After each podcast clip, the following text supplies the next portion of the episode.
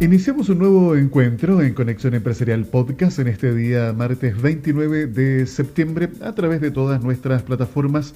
No está además recordarles que nos pueden encontrar más directamente colocando en el buscador Conexión Empresarial Podcast. ¿De acuerdo? Hoy tendremos una interesante conversación junto a nuestra invitada de esta jornada. Ella es Claudia Baratini gerente general de la productora Romero y Campbell. Vamos a conversar eh, un poco de lo que es el desarrollo de la industria creativa en nuestro país, la cultura, las artes, cómo esta productora también se ha tenido que reinventar, en fin, temas muy, muy relevantes que vamos a desarrollar en nuestra conversación. Todo esto, presentación de SIC Producciones SPA. Aumenta tus ventas hoy capta nuevos clientes, mejora la comunicación con tus colaboradores, todo de manera simple, directa y rápida. Atrévete a innovar, desarrollando una nueva estrategia de marketing digital. Te invitamos a conocer las múltiples ventajas del podcast corporativo. Solicita mayor información a través de nuestro WhatsApp, el más 569 52 33 10 31. Conexión Empresarial, el informativo de la pyme. En Conexión Empresarial Podcast, el día de hoy tengo la oportunidad de conversar con Claudia Baratini. Ella es gerente general de la productora Romero y Campbell. Claudia, qué gusto saludarte. Bienvenida a Conexión Empresarial Podcast. Hola Alfredo, muchas gracias por la invitación a tu programa Conexión Empresarial contenta de estar acá. Quiero compartir contigo, Claudia, y con todos aquellos que escuchan nuestro podcast, parte de una columna de opinión que salió publicada en el diario electrónico El Mostrador el día 30 de marzo del presente año. La escribió María José Cifuentes, directora artística de Nave. Dice lo siguiente, el arte no es un servicio gratuito que se brinda para hacer feliz o entretener a la comunidad, sino que su labor es mucho más profunda y que se inserta en diversos campos, que van desde la investigación y el conocimiento hasta el mercado y nuestra propia economía país. Bastante amplia la mirada y también muy profunda. Y cuando nos podemos colocar a conversar eh, detenidamente sobre lo que está pasando con el desarrollo de la cultura, de las artes en una sociedad como eh, la de nuestro país, la verdad que eh, podemos decir hemos avanzado, pero creo que estamos al debe.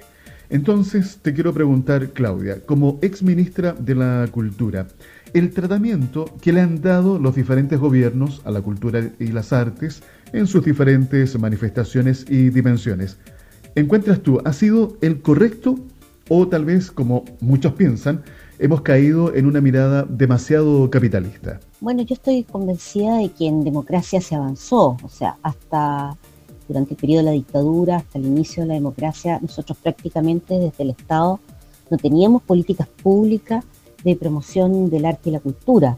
Pero yo creo que a esta altura de la vida, treinta y tantos años después, esto eh, ha demostrado, digamos, que lo que hemos avanzado fue insuficiente.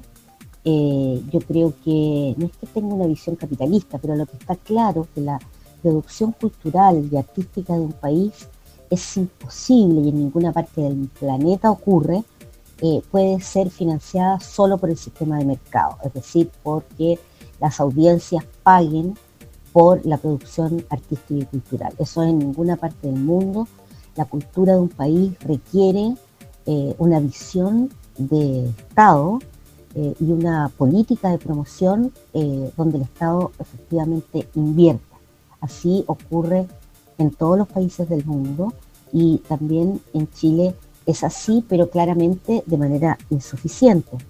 Eh, nosotros eh, eh, con la democracia logramos algunas leyes muy importantes para la promoción del fomento de la cultura, como el FONDAR, por ejemplo, pero todo quedó reducido a lo que son los fondos concursables. y si bien los fondos concursables pueden ser virtuosos en algunos ámbitos, en otros son totalmente eh, eh, insuficientes eh, o incluso inadecuados. O sea, la, producción cultural de un país requiere un financiamiento basal que no puede estar sometido a la concursabilidad y a la fragilidad de que año a año las políticas de fomento se, cambien en función, digamos, de si te ganaste un concurso o no te ganaste un concurso. Hay instituciones culturales que el país requiere que sean permanentes y requieren un financiamiento estable. Eh, por lo tanto, yo creo que la democracia dio un gran paso, o sea, cuando salimos de la dictadura dio un gran paso en política cultural porque generó mecanismos como el Fondar eh, y otros fondos, digamos, de las artes para la promoción eh, desarrollo cultural y artístico del país, pero que quedaron cortas y que son insuficientes y se globalizaron, es decir, todo se convirtió en concursable, cuestión que no puede ser porque cuando hay instituciones estables como teatros, orquestas, eh, en fin, se requieren financiamientos seguros y plurianuales y la concursabilidad ha atentado contra, eh, digamos, una estabilidad del sector cultural que los países eh, desarrollados tienen. Y eso requiere una modificación sustantiva. Conexión Empresarial Podcast es una presentación de SIC Producciones SPA. Paga menos y obtén mejores resultados. Te invitamos a conocer los beneficios del podcast corporativo para tu empresa. Directo, simple, ágil, ameno y mucho más económico. Atrévete a innovar. Solicita mayor información en nuestro WhatsApp, el más 569 52 33 10 31 les recuerdo que estamos conversando con Claudia Baratini, ella es gerente general de la productora Romero y Campbell. La UNESCO define a las industrias creativas como aquellos sectores de actividad organizada que tienen como objeto principal la producción o la reproducción, la promoción, la difusión o la comercialización de bienes, servicios y actividades de contenido cultural, artístico o patrimonial cada vez más protagónicas en el desarrollo de los países que están diversificando su matriz productiva, las industrias creativas aportan no solamente crecimiento y empleo, sino también desarrollo cultural, humano y social. Claudia, el gran desafío que se nos plantea como país es encontrar la forma de desarrollar esta industria creativa que permita conectar a todos los sectores involucrados y así contribuir desde la cultura al desarrollo de una sociedad más justa y equitativa. Desde tu experiencia, ¿cuál o cuáles serían los caminos a seguir? Bueno, la pregunta es súper amplia, pero me voy a centrar en algunos, algunos puntos que me parecen eh, importantes. Em, primero, yo diría que es absolutamente indispensable aumentar la inversión del país en cultura. La cultura las artes no son un gasto, no tiene que ser concebido como un gasto, sino que como una inversión en el desarrollo eh, del país. Y en ese sentido, Chile todavía invierte desde el punto de vista del Estado, desde su presupuesto nacional, eh, montos eh, completamente insuficientes para hacer realmente incisiva esta política. Em, y por lo tanto lo que necesitamos, por una parte, es una mayor inversión del Estado, que por lo menos nos acerquemos al 1%, estamos en el 0,4% del presupuesto nacional, creo que hay que estar en torno, tenemos que trabajar por estar en, el 1%. Eh, también necesitamos una mayor inversión no solo del Estado, sino que también del sector privado. Y para eso hay que seguir revisando y profundizando la legislación que permite y que facilita la inversión del sector privado en cultura. Tenemos una ley de donaciones que ha sido modificada un par de veces, ha mejorado, pero seguramente eh, se requiere un mayor compromiso del sector privado y mayores facilitaciones de eh, descuento impositivo para eh, que la empresa privada invierta de manera más relevante en el desarrollo eh, cultural del país. Ese es un primer punto, cómo aumentamos la inversión, tanto pública y privada, en arte, cultura y patrimonio. Otro elemento es la intersectorialidad, eh, que yo creo que eh, cultura es una, el desarrollo cultural del país es una variable transversal de su desarrollo y por lo tanto tenemos que trabajar mucho más eh, con un sentido intersectorial. O sea, esto no es el ámbito de un ministerio o de un sector. Yo creo que aquí el trabajo con el Ministerio de Educación, con el área educativa del país, es clave, es necesario, es necesario crecer en audiencia, formar nuevas audiencias y para eso se requiere una política educacional que tiene que partir en la escuela, en la formación de los niños. Eh, vivimos un periodo en que larguísimo, en que se fue retirando de la formación educacional eh, las artes. Las artes tienen que volver a la escuela como un elemento del desarrollo integral de las personas y seguramente con eso vamos a generar también eh, nuevas y mejores audiencias en el país. Por lo tanto, la relación con educación es muy importante y también con comunicaciones. Es decir, un país sin eh, un canal público cultural. Eh, hoy día ya, no sé, eh, está modificándose todo el sistema de las comunicaciones por Internet. En fin, tenemos una gran oferta cultural de plataformas privadas, pero también es necesario repensar las comunicaciones y eh, y el vínculo importantísimo que tienen eh, eh, con la formación cultural de un país. Yo diría que las dos principales políticas culturales de un país son su política educacional y su política comunicacional. Continuamos con esta importante e interesante conversación junto a nuestra invitada de hoy aquí en Conexión Empresarial Podcast, Claudia Baratini.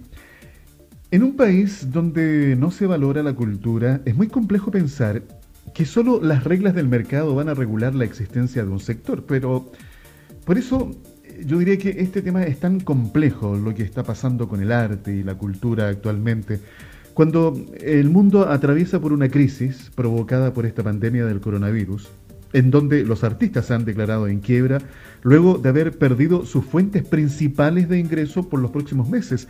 Esto debido a las múltiples cancelaciones de obras, conciertos, exposiciones, cierres de espacio, etc. Para colocarles un ejemplo, hagamos la comparación con los dueños de restaurantes. Ellos han debido cerrar sus puertas frente a la pandemia del COVID-19 y nadie cuestiona la ayuda que ese emprendedor necesita, ¿verdad? Bueno, por lo mismo, si el Ministerio de Economía, en conjunto con la Corfo, crean políticas de ayuda y de inyección de recursos para los emprendedores, lo entendemos como algo necesario y también solidario, dado que su negocio tendrá que cerrar y no puede velar por sus necesidades básicas. Sin embargo, ¿qué pasa con un artista que pide ayuda frente a la cancelación de sus únicas fuentes de ingreso? Se genera un hashtag y una lluvia de comentarios violentos que demuestran la ignorancia, poca valoración y la poca sensibilidad de, hacia este sector productivo de nuestro país. Situaciones que la verdad cuesta comprender. Eh, a mí me, provoca cierto dolor, eh, cierta molestia, obviamente, conocer este tipo de reacciones porque en lo personal me ha tocado conversar con muchísimos artistas y uno conoce el esfuerzo, el trabajo que hay detrás de cada producción, cómo tienen que andar rebuscándoselas para poder financiar sus producciones, lo que cuesta armar una gira, en fin.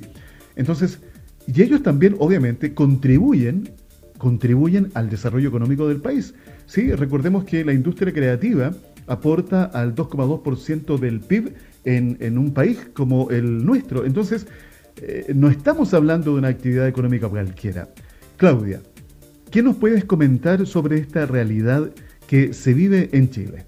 Bueno, el COVID yo creo que ha golpeado al sector de las artes y la cultura quizás como a ningún otro, casi como a ningún otro, porque hablamos todos los días de la gastronomía, que efectivamente el sector gastronómico está obviamente muy golpeado por el cierre, eh, pero han tenido formas como el delivery, En el caso de las artes y el cierre total, y quizás por cuánto tiempo más, de los teatros, de las salas de teatro, de em, las bibliotecas, de, em, de, los cines, en fin, van a producir un, golpe nunca mortal porque las artes nunca eh, son consustanciales al ser humano, pero desde el punto de vista de las condiciones económicas en que opera sector cultural en Chile, eh, son realmente dramáticas, probablemente las más dramáticas eh, como ningún otro, otro sector del país. Em, en esto se requiere una atención mucho mayor de parte del Estado, focalizada, porque estamos frente, primero que nada, a un sector que es fundamental en el, desarrollo del país, pero también requiere una atención y una política de, resguardo eh, propia, porque es un sector que justamente por las políticas insuficientes que han habido en estos años, es un sector que trabaja en una fragilidad enorme, en la informalidad normalmente, o en un sector muy alto, y hay ya estudios que hablan que casi el 60, casi el 70% de los ingresos eh, eh, menos en este sector y en, eh, y en, los artistas. Entonces, estamos en un proceso de empobrecimiento de nuestros artistas, de las instituciones culturales, de las salas, de las librerías, de los museos, y eso ya llega a un sector que viene fragilizado por políticas públicas insuficientes. Entonces, estamos realmente en una situación muy, muy dramática eh, y la verdad que eh, el Ministerio de Cultura, el, nuevo Ministerio de Cultura del país, que se hizo con tanto esfuerzo durante el periodo de la presidenta Bachelet, eh, debiera usar todo su instrumental para contener, digamos, la crisis de un sector que está viviendo una situación realmente dramática. hay un esfuerzo por reconvertirse digitalmente en esta en este salto al futuro que ha significado, digamos, eh, la pandemia en el uso de las nuevas tecnologías y de Internet. Hay una gran oferta cultural eh, en Internet. Los artistas están entregando mucho gratuitamente a eh, contener este momento tan difícil para todos y necesitamos que se encuentren formas de remunerar ese trabajo porque un país sin arte y sin cultura es un país eh, triste, es un país eh, pobre. De lunes a viernes te acompañamos a través de nuestros podcasts que están alojados en nuestras distintas plataformas. Una manera muy directa de poder encontrarnos es colocar ahí en el buscador Conexión Empresarial Podcast y inmediatamente te va a mostrar eh, todas las plataformas en las cuales nos puedes encontrar. Crisis social, octubre del año 2019 cuando pensábamos que la economía se comenzaba a recuperar, ya ahí en la época de diciembre, llegando el verano, nos encontramos en marzo con esta crisis sanitaria que ha golpeado duramente a nuestro país. Han sido meses, la verdad, muy complejos para muchísimos sectores productivos de Chile y del mundo, obviamente. Pero acá en nuestro país han sido meses que nos han sometido a pruebas muy complejas en donde hemos visto cómo lamentablemente muchos negocios, muchas industrias, empresas han quebrado, han tenido que cerrar, cuántas micro, pequeñas y medianas empresas han tenido que despedir a todos sus colaboradores. Vale decir, eh, han sido meses de mucha angustia, de mucha incertidumbre y de estas consecuencias que conocemos día a día. Quiero que nos compartas, Claudia, cómo ustedes, como productora, Romero y Campbell, se han logrado reinventar considerando estos dos hitos que nos han marcado fuertemente en nuestro país. Bueno, el COVID ha sido tremendo, ha sido tremendo porque nosotros somos una, una productora especializada fundamentalmente en espectáculos y en eventos en vivo. Obviamente esto ya había sido muy mermado el trabajo eh, desde octubre del año pasado, producto eh, del, estallido social, que prácticamente se anularon todos los proyectos que teníamos en el último trimestre del año, y ahora con la crisis sanitaria, eh, obviamente todas nuestras actividades habituales eh, están suspendidas, como le pasa a la mayor cantidad de productoras. hemos invertido mucho, nos hemos tenido que achicar, hemos tenido que reducirnos, hemos tenido que bajarnos los sueldos, pero estamos eh, eh, también en algún lugar fascinada, metiéndonos en el mundo digital, que nos era bastante ajeno, eh, porque esto era el en vivo, y, hemos podido reinventarnos con varias cosas, hicimos un bellísimo concierto, streaming de Julieta Venegas, o sea, convertimos una gira que teníamos presencial y que se tuvo que suspender, Julieta Venegas, en un concierto streaming, que es bellísimo, eh, que tuvo muy buena respuesta de audiencia. Em, y eh, nos metimos en, Cultura Conecta, que es una plataforma eh, de contenidos culturales donde, donde se puede converger, donde puede estar desde el espectáculo, al taller, al curso, a la conferencia, a la presentación de libros, en fin, es un espacio virtual. Y ahí estamos innovando, aprendiendo, hemos tenido una buena respuesta, hemos tenido una muy buena oferta que nos han acompañado figuras importantes de este país en esto y estamos eh, contentas, pero obviamente económicamente eh, eh, se trata de algo completamente marginal hoy día, o sea, en relación con nuestra actividad económica normal. Sin lugar a dudas que la refundación, reinvención, replantear el negocio, como ustedes lo quieran denominar, ha sido un común denominador en centenares de empresas de todos los tamaños que, producto justamente de esta pandemia, han tenido que mirar al mercado de una manera distinta, buscar nuevos nichos, cómo poder llegar y conectarse con sus clientes, utilizando, por ejemplo, también las distintas plataformas, la tecnología, algo que hemos conversado largamente en nuestros eh, programas anteriores, cómo esta transformación digital se ha ido acelerando en su incorporación en las distintas industrias. Y sin lugar a dudas, creo que eh, si queremos ver la mitad del vaso llena, esto ha sido positivo. Eh, darnos cuenta de que la incorporación, la adopción de distintas tecnologías también nos permiten ser más eficientes, más eficaces, optimizar nuestros recursos, etc. Claudia, a propósito de esta reformulación, reinvención que han hecho en la productora, ¿de qué se trata Cultura Conecta? Y cuéntanos además de esta nueva alianza con la Escuela Holden de Italia. Bueno, Cultura Conecta. Bueno, en esta lógica de reinventarse, em, abrimos esta plataforma Cultura Conecta como un espacio eh, virtual de pensamiento, de reflexión, de aprendizaje, de recreación también eh, de tiempo libre, en fin. Eh, cabe mucho en Cultura Conecta.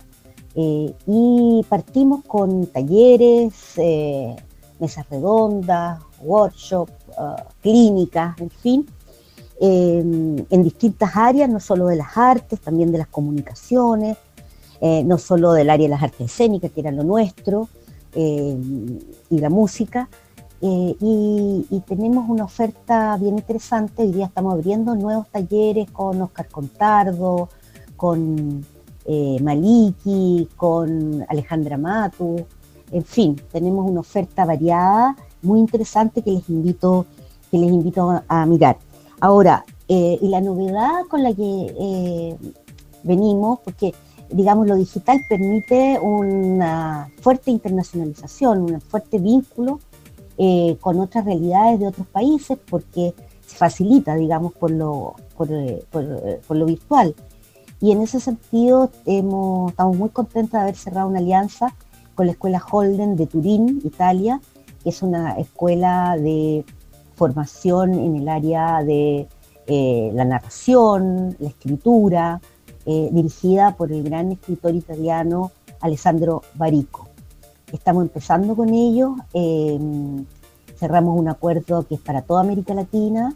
Eh, seremos su punta de lanza en América Latina. Ellos son una escuela eh, fundamentalmente italiana, eh, pero en los últimos tiempos habían, estaban por abrir, la pandemia frenó una apertura de la escuela Holden en Madrid para desarrollar toda una línea en lengua española, en castellano, eh, ese proyecto está frenado por la pandemia, pero decidimos partir juntos en América Latina y partimos con dos eh, talleres muy importantes, uno de Leila Guerrero, la argentina, cronista, escritora, periodista, magnífica, bien conocida en Chile porque da también ella muchos talleres acá, pero este es un taller, digamos, mucho más eh, con la plataforma de la Escuela Holden, eh, mucho más orientado a la edición, al editing, eh, y con un trabajo muy intenso de 12 sesiones.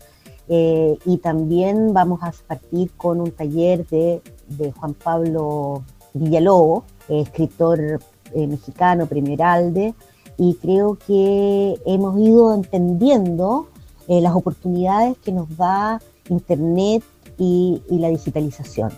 Eh, no solo para traer a Chile, digamos, ofertas eh, interesantes, sino que también para desde Chile promover hacia América Latina contenidos culturales a través de la plataforma. Entonces Cultura Conecta se convierte de alguna manera en el espacio de promoción de contenidos culturales eh, no solo en español, no solo para Chile, sino que para toda América Latina. Esa es nuestra intención. Es tiempo de despedirnos. Ha sido una interesante conversación la que hemos sostenido junto a Claudia Baratini, gerente general de la productora Romero y Campbell en Conexión Empresarial Podcast. Claudia, gracias por habernos acompañado en esta oportunidad. Que te vaya muy bien. Bueno, eh, Alfredo, muchísimas gracias por la invitación a, tu programa, a Conexión Empresarial. Me parece muy interesante el formato con que están trabajando. Eh, veo que están innovando también en lo digital y me parece extremadamente interesante. Quedan invitadísimos a Cultura Conecta para hacer alguna alianza eh, y poder eh, quizás hacer algunas cosas juntos. Yo creo que son tiempos de cooperación, de colaboración y también de convergencia de plataformas, así que eh, invitadísimo a seguir conversando. Muchas gracias por la invitación. Nacional. Abren 20.000 cupos gratuitos para cursos de inglés en todo el país. Estos se van a realizar de manera virtual. Una buena noticia, porque por segundo año el Servicio Nacional de Capacitación y Empleo, CENSE, lanzó esta iniciativa que tiene como objetivo aumentar el nivel de inglés de los trabajadores chilenos. Es por eso que el organismo abrió 20.000 cupos de cursos en línea para perfeccionar este idioma extranjero. Juan Manuel Santa Cruz, director nacional del CENSE, indicó que los idiomas representan una competencia esencial para el mundo globalizado en el que vivimos hoy en día. Por segundo año consecutivo, ofrecemos 20.000 cursos virtuales gratuitos de inglés para mayores de 18 años con el fin de apoyar a los trabajadores y trabajadoras de cada rincón de Chile a desarrollar nuevas competencias. A través de esta iniciativa, el año pasado logramos entregar 20.000 licencias en Chile, logrando más de 17.000 activaciones, 56.000 horas totales de uso de la plataforma y 14.000 exámenes iniciales rendidos. Estas cifras superaron los objetivos que nos planteamos al inicio del proyecto. Para inscribirse en estos cursos es necesario ingresar al sitio digital del CENSE, ser mayor de 18 años y tener la cédula de identidad vigente. Los cupos serán adjudicados por orden de postulación hasta agotar la disponibilidad. Es todo por hoy. Hasta acá llega Conexión Empresarial Podcast, una presentación de SIC Producciones SPA. En tiempos de crisis, optimiza tus recursos sin descuidar tus objetivos.